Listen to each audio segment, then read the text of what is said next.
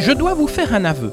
J'ai toujours été quelqu'un de curieux et je me suis toujours intéressé au vécu des personnes qui m'entouraient. Cela me permettait de mieux les connaître et de les découvrir, ce qui j'en suis sûr est un réflexe généreux. S'intéresser aux autres facilite les relations avec ceux-ci. En créant en 2018 le podcast natif Les interviews d'Eric Cooper, j'avais le projet de partager avec tous et toutes le voyage que je faisais en découvrant la vie et les réalisations des personnes qui, à mon micro, racontaient une histoire, leur parcours de vie ou leur création. C'est sur le ton d'une simple conversation que se déroulent les interviews d'Eric Cooper. Le décor est simple.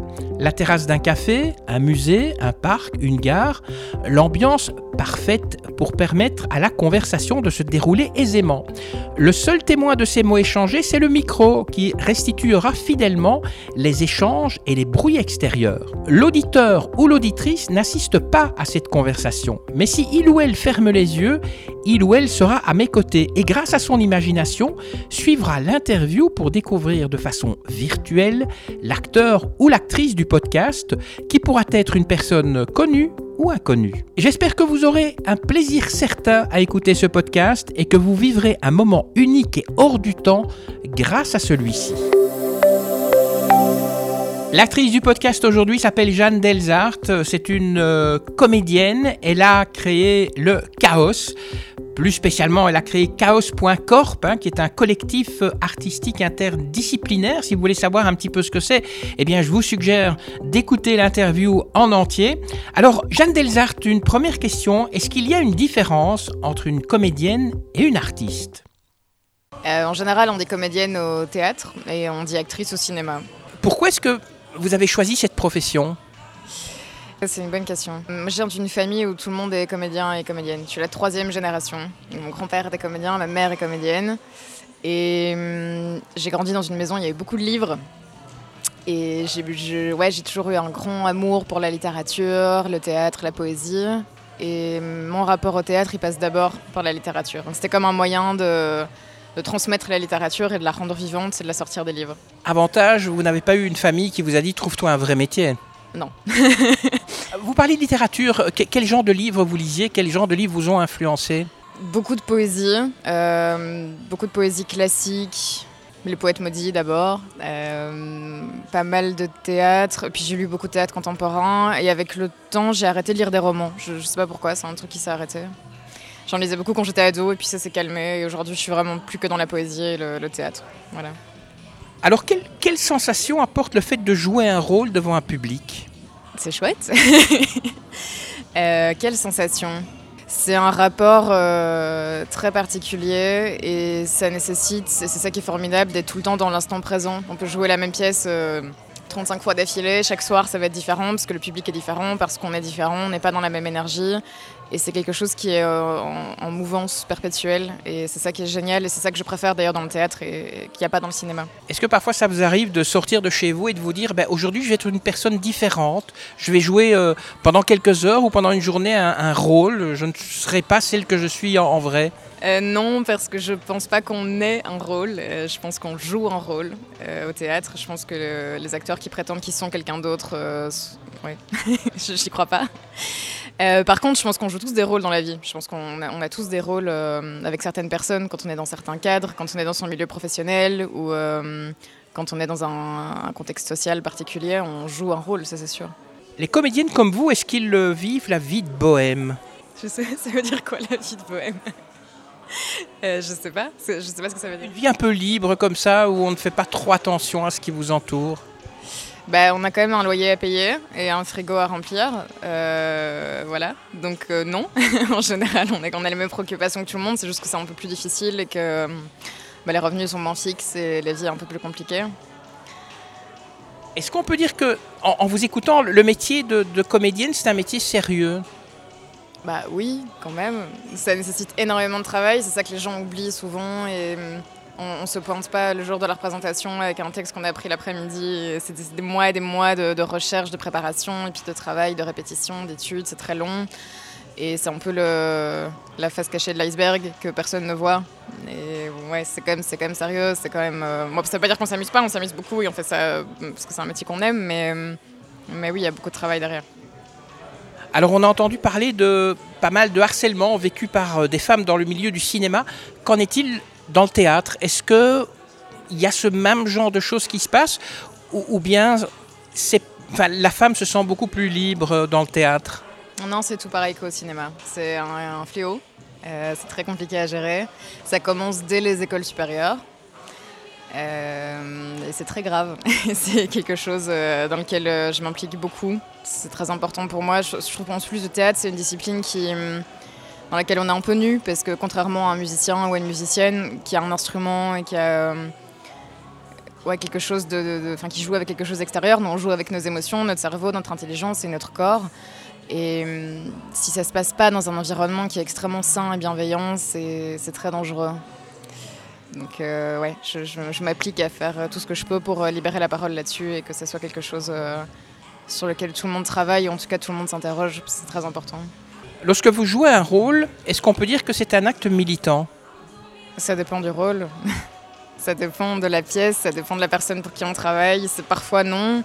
Parfois on a aussi le droit de faire du théâtre juste parce que ça nous fait rire ou parce que c'est léger, parce que c'est important aussi d'être seulement dans le divertissement et la distraction.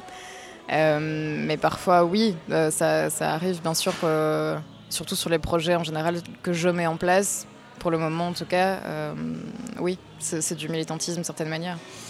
Quand je parle aussi de militantisme, ça veut dire ben, vous affirmer en tant que femme, par exemple, et de faire passer un message qui dit ben, la femme, c'est aussi, il faut la respecter. Mais ça, tous les jours, quand je sors de ma maison, euh, c'est déjà un objectif de vie. c'est partout. C'est partout, tout le temps. quand on est dans le militantisme, on y est. Dès, qu'on a bu son café, on y est, c'est bon. En Belgique, on le sait, il y a pas mal de séries TV, hein, Unité 42, La Trêve, Les gens bien. Euh, est-ce que vous pourriez un jour jouer un rôle dans une de ces séries, que ce soit comme comédienne, comme réalisatrice ou comme scénariste? Oui, pourquoi pas. Euh, moi, j'ai jamais joué en cinéma parce que clairement, mon premier amour, c'est le théâtre. Comme je le disais tout à l'heure, j'ai vraiment un rapport avec cette notion de, de travailler sur un art qui est euh, tout le temps en mouvance et qui est plein de micro-variations. Euh, le cinéma, il y a un truc où une fois que c'est fait, c'est enregistré, c'est plié et on peut plus y toucher. Et c'est une frustration que je gère moins bien pour l'instant. Mais, euh, mais oui, c'est un truc qui m'intéresserait de, tenter une fois et peut-être justement de casser mes préjugés là-dessus et d'aller voir ce que c'est pour de vrai. En théâtre, lorsqu'on joue devant le public, il n'y a pas moyen de faire euh, rewind et de recommencer. au cinéma, oui. Et c'est pas un peu stressant ça? Si. si, mais.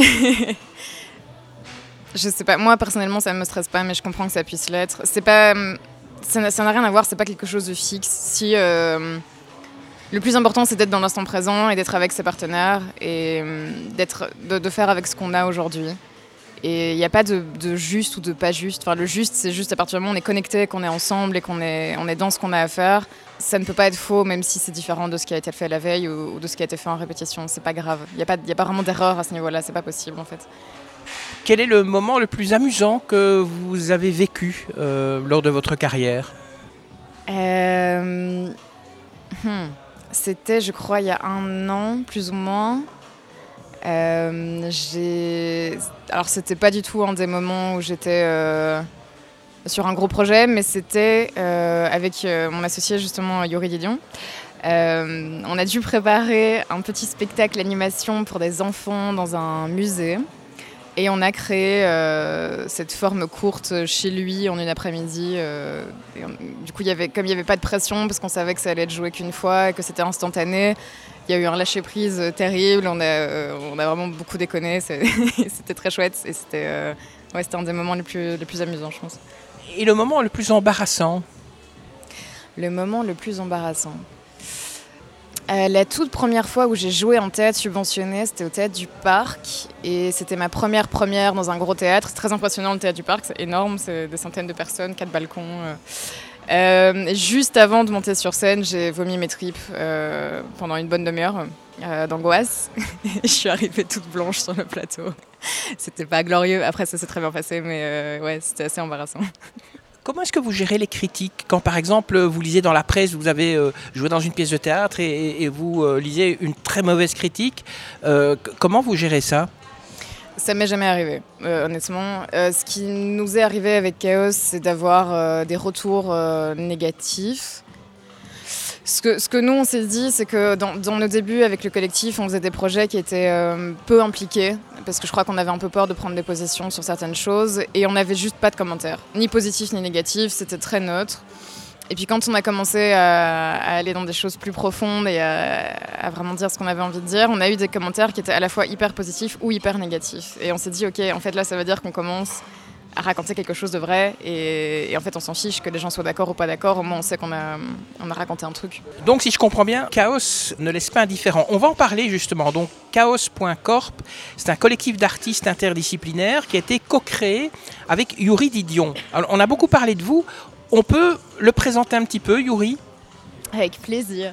Yuri, euh, c'est un comédien, dramaturge, auteur et aussi parfois metteur en scène, que j'ai rencontré pendant mes études de conservatoire de Bruxelles, euh, et, qui j'ai eu une amitié euh, très forte très rapidement. Et c'est quelqu'un qui est un peu comme moi dans le sens où il ne fait pas énormément de concessions sur euh, sa pratique de l'art. Il a euh, un grand amour de la création et de l'invention et de la recherche et de la méthodologie. Et c'est pour ça qu'on s'entend très bien. Euh, voilà.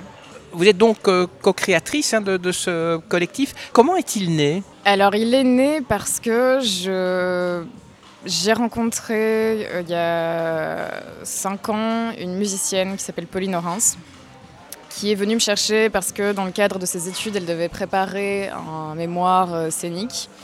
Et il lui fallait une comédienne. Et pour la première fois de ma vie, j'ai travaillé du coup sur un projet où j'étais la seule de ma discipline.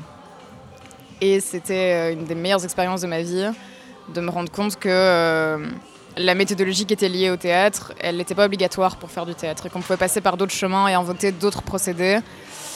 Et ça a été le, gros déclic. Et puis j'ai parlé de ça avec Yuri. Euh, et c'est lui qui m'a convaincu de, bah, de, créer une structure en fait, pour pouvoir explorer ça à long terme euh, avec d'autres. Justement, d'autres, on les groupe parce qu'ensemble, on est plus fort oui, c'est exactement ça. C'est pour ça que c'est euh, une pièce de puzzle, notre, euh, notre logo. Enfin, c'est un assemblage de pièces de puzzle. C'était ça l'idée. C'était que, comme ça, en s'assemblant, on était capable de faire des choses euh, plus grandes, plus fortes et différentes. Et pourquoi le nom Chaos?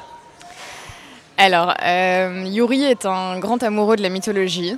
ça vient de, de là. Et aussi, simplement, quand on a créé le collectif, on a fait beaucoup de blagues sur le fait que on allait euh, mettre le bazar partout et que, qu'on allait travailler dans un grand chaos organisé, que ça allait être formidable. Et puis on a rajouté point corp parce qu'on trouvait ça rigolo de, de dire que c'était corporate euh, et que c'était le, le, corporate du chaos. Voilà. Alors c'est un collectif engagé qui lutte euh, contre les inégalités les stéréotypes, mais comment fait-il pour lutter contre ces, ces stéréotypes et ces inégalités? De quelle façon? On essaie pour le moment, notre euh, cheval de bataille, c'est de travailler sur la représentation. Donc de faire en sorte de ne pas représenter que des personnes blanches, cisgenres, hétéros euh, dans nos œuvres. Euh, par exemple, l'année dernière, on a créé un clip euh, qui était une reprise d'une chanson d'Abba. Et euh, on a choisi dans le clip de, représenter un couple lesbien au lieu de, faire un espèce de triangle amoureux avec le musicien ou je ne sais quoi. C'était une des idées qui était proposée. Euh, parce, que, parce que voilà, parce que ça s'y prêtait, parce que c'était beaucoup plus intéressant de le faire comme ça. Et donc en général, on réfléchit toujours à comment est-ce qu'on peut donner une représentation qui est variée et, et qui n'est pas dans les, les stéréotypes qu'on nous fait manger depuis qu'on est enfant. Le collectif hein, chaos.corp, il sort des sentiers battus. Est-ce que ça veut dire euh, que certaines de vos productions sont destinées à un public euh, plus restreint? Bah, On essaye que non. Euh, pour le moment, c'est le cas, mais après, on sait que c'est le début et que, ça démarre. On essaie de toucher des publics qui sont, euh, qui vont moins facilement euh, au théâtre, qui vont moins facilement dans des lieux de, création. C'est pour ça qu'on a fait plusieurs projets dans la rue. On a fait des choses pour essayer de toucher du, public qui n'a pas spécialement accès à l'art ou qui, ne pense pas que c'est quelque chose qui peut l'intéresser. Voilà. Mais pour le moment, majoritairement bah, on est sur un public de, notre âge euh, et, qui vient plutôt de notre milieu, mais c'est vraiment quelque chose sur lequel on travaille. Quels sont, en, deux mots, hein, présentez-nous un petit peu les, artistes qui forment ce collectif. Il y a vous, il y a Yuri, et puis euh, il, y, en a, vous avez aussi quelqu'un qui fait des podcasts, qui est très bien. Quels sont un petit peu les autres Quelles sont leurs, leurs disciplines, les, les autres membres du collectif? Vous allez en oublier, mais c'est pas grave, je suis sûr qu'ils vont vous pardonner. Je suis pas sûre qu'ils vont me pardonner. Euh, alors, on a des musiciens et des musiciennes. Il y a Pauline Orens, euh, qui est donc la musicienne dont je parlais tout à l'heure, qui est accordéoniste, pianiste et compositrice. Il y a Léo Koch, qui est contrebassiste et compositeur. Il y a Kélian Christophe, qui euh, fait de la musique électro, qui est compositeur et qui travaille sur des synthés analogiques ou numériques, ça dépend. Voilà, dans les comédiennes, il y a Sarah Joseph, euh, qui est autrice aussi. Il y a Diana David, euh, qui est surtout metteuse en scène euh, et autrice. Il y a Yuri, il y a Camille Decoq, qui est aussi chanteuse.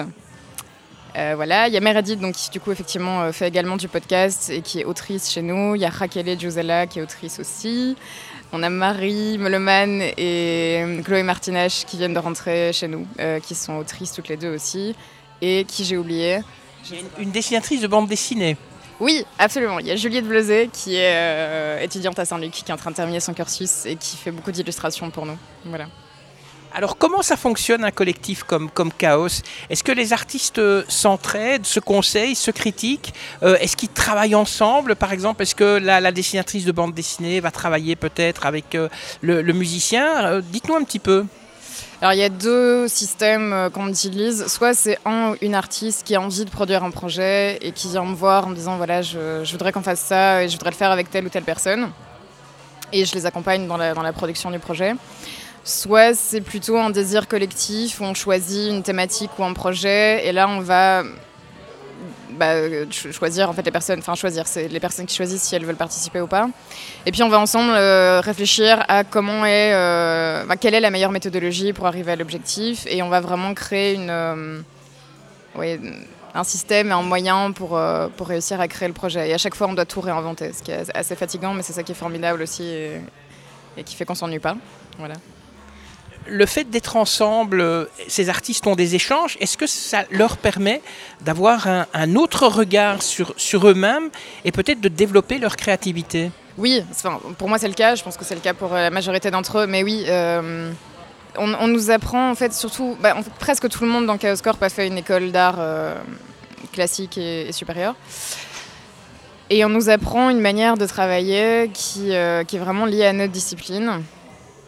Et ce que je trouve formidable, c'est justement découvrir comment on travaille en musique. Simplement, déjà, le système de répétition n'a rien à voir. Les musiciens et les musiciennes, ils travaillent d'abord chez eux énormément, et puis ils ont quelques répétitions ensemble, alors qu'au théâtre, en général, on va tout créer de A à Z ensemble, et on est tout le temps fourré ensemble. C'est vraiment très différent. Et puis encore en plus de ça, bah, chaque artiste a sa manière propre de faire là-dedans et naviguer là-dedans. Et donc, c'est super enrichissant de voir comment font les autres, de trouver des compromis entre euh, sur leur manière de travailler et la nôtre. Et, puis parfois de, devoir tout réinventer ensemble parce qu'en fait il n'y a aucune des deux manières qui fonctionne et qu'il faut faire complètement autrement. C'est la meilleure chose euh, à propos du collectif, c'est ce que je préfère. Et quelle est la meilleure création que vous avez faite avec ce collectif Chaos Celle qui vraiment vous a le plus plu? Euh, Je dirais que ma préférée, c'était CQNSP, euh, site qui ne sait parler. C'est euh, bah, le projet de rue dont je parlais tout à l'heure. On a euh, créé une performance à l'origine pour Maelstrom, qui est une maison d'édition de, poésie, qui donne un festival chaque année qui s'appelle le Festival. Et on a créé pour eux une performance de rue dans laquelle les auteurs et les autrices écrivent des poèmes selon un procédé qu'on a. Chaque, chaque personne a son procédé. Et on écrit le poème pour la personne, mais avec la personne. Donc il y a énormément de la personne dedans. Il y a aucun. L'objectif c'est qu'il n'y ait pas du tout d'élitisme ou du jugement de valeur euh, ni de nous ni des personnes. C'est vraiment juste de d'aider la personne à exprimer quelque chose et, et de travailler avec elle là-dessus. Et cette performance était, je trouve, assez interdisciplinaire puisqu'il y avait tout un système où, euh, une fois que le poème était écrit, il était interprété en live par euh, Camille Decoq, notre comédienne. Et il y avait un habillage musical aussi qui avait été composé par Kélian Christophe qui faisait que c'était une performance qu'on pouvait vivre mais qu'on pouvait aussi regarder de l'extérieur. Et enfin, je, dis tout au passé, mais en fait, on va encore la jouer l'année prochaine. Mais, mais voilà. Si un artiste est intéressé par votre collectif, comment fait-il pour y adhérer? Bah, Il nous écrit. Et puis, euh, la règle, c'est qu'il faut d'abord avoir travaillé avec nous une fois pour qu'on soit certain et certaine que, que ça se passe bien et que la personne comprend bien ce que ça implique d'être dans un collectif. Ça nous est déjà arrivé par le passé d'avoir des personnes qui bah, soit qui pensaient que ça allait leur convenir, mais qu'en fait la collectivité c'était quelque chose de compliqué pour eux, euh, ou qui ne comprenaient pas très bien ce que ça impliquait. Donc euh, maintenant on s'assure euh, depuis un an et demi plus ou moins d'être vraiment certain et certaine que, que la vie en communauté ça fonctionne et que, que la personne comprend les enjeux et que c'est quelque chose qu'elle veut explorer. Quoi. Et actuellement sur quel projet travaille donc Chaos? Alors là on est dans un cycle d'ateliers d'écriture, parce qu'on fait pas tout tout en interdisciplinaire. Parfois, on, explore un truc en équipe euh, dans la même discipline. Là, on donne euh, du coup une série à la Galerie Libera, euh, qui est une galerie d'art dans les Marolles. Et ce sont des ateliers qui sont donnés à chaque fois par un ou une autrice individuellement, et ils sont écrits pour qu'on puisse emmener les personnes dans notre pratique d'écriture. Donc, on s'est posé la question de comment est-ce que moi j'aime travailler, quel est l'exercice auquel je l'exercice que je m'impose à moi-même quand, quand je suis en panne d'inspiration. Et euh, on, a bossé dessus. Euh, on, est beaucoup aussi à être pédagogue ou avoir des, ou être enseignant ou éducateur ou éducatrice. Et du coup, on a, on a réfléchi à comment transmettre ça dans un atelier d'écriture et on bosse là-dessus. Voilà, on fait ça. Et alors, en parallèle, on est en train de préparer un gros projet qui devrait sortir en 2023, on l'espère, euh, qui est une réflexion sur l'art dans l'espace public. Alors on a démarré par vous, on va terminer par vous. Vous travaillez sur quel projet actuellement? Sur ces deux-là. et, dans le futur en fait alors? Dans le futur avec Chaos Corp ou, euh, avec Chaos seul, Alors seul, je joue au théâtre du parc euh, pour la reprise du Noël de Monsieur Scrooge en décembre. Et oui, il y a ces deux projets-là avec Chaos Corp. On travaille aussi sur une session euh, dans laquelle je vais jouer, qui est donc la, la suite de ce qu'on a fait précédemment. Et voilà, pour le moment, c'est tout. Je suis enseignante aussi, donc ça, ça prend pas mal de temps. Mais voilà. Ça y est, c'est fini. Merci Jeanne Delzart d'avoir répondu à mes questions. Alors vous les auditeurs, c'est le moment de passer à l'action. Si vous avez euh, aimé ce podcast, eh bien n'hésitez pas à le liker et à le partager sur les réseaux sociaux.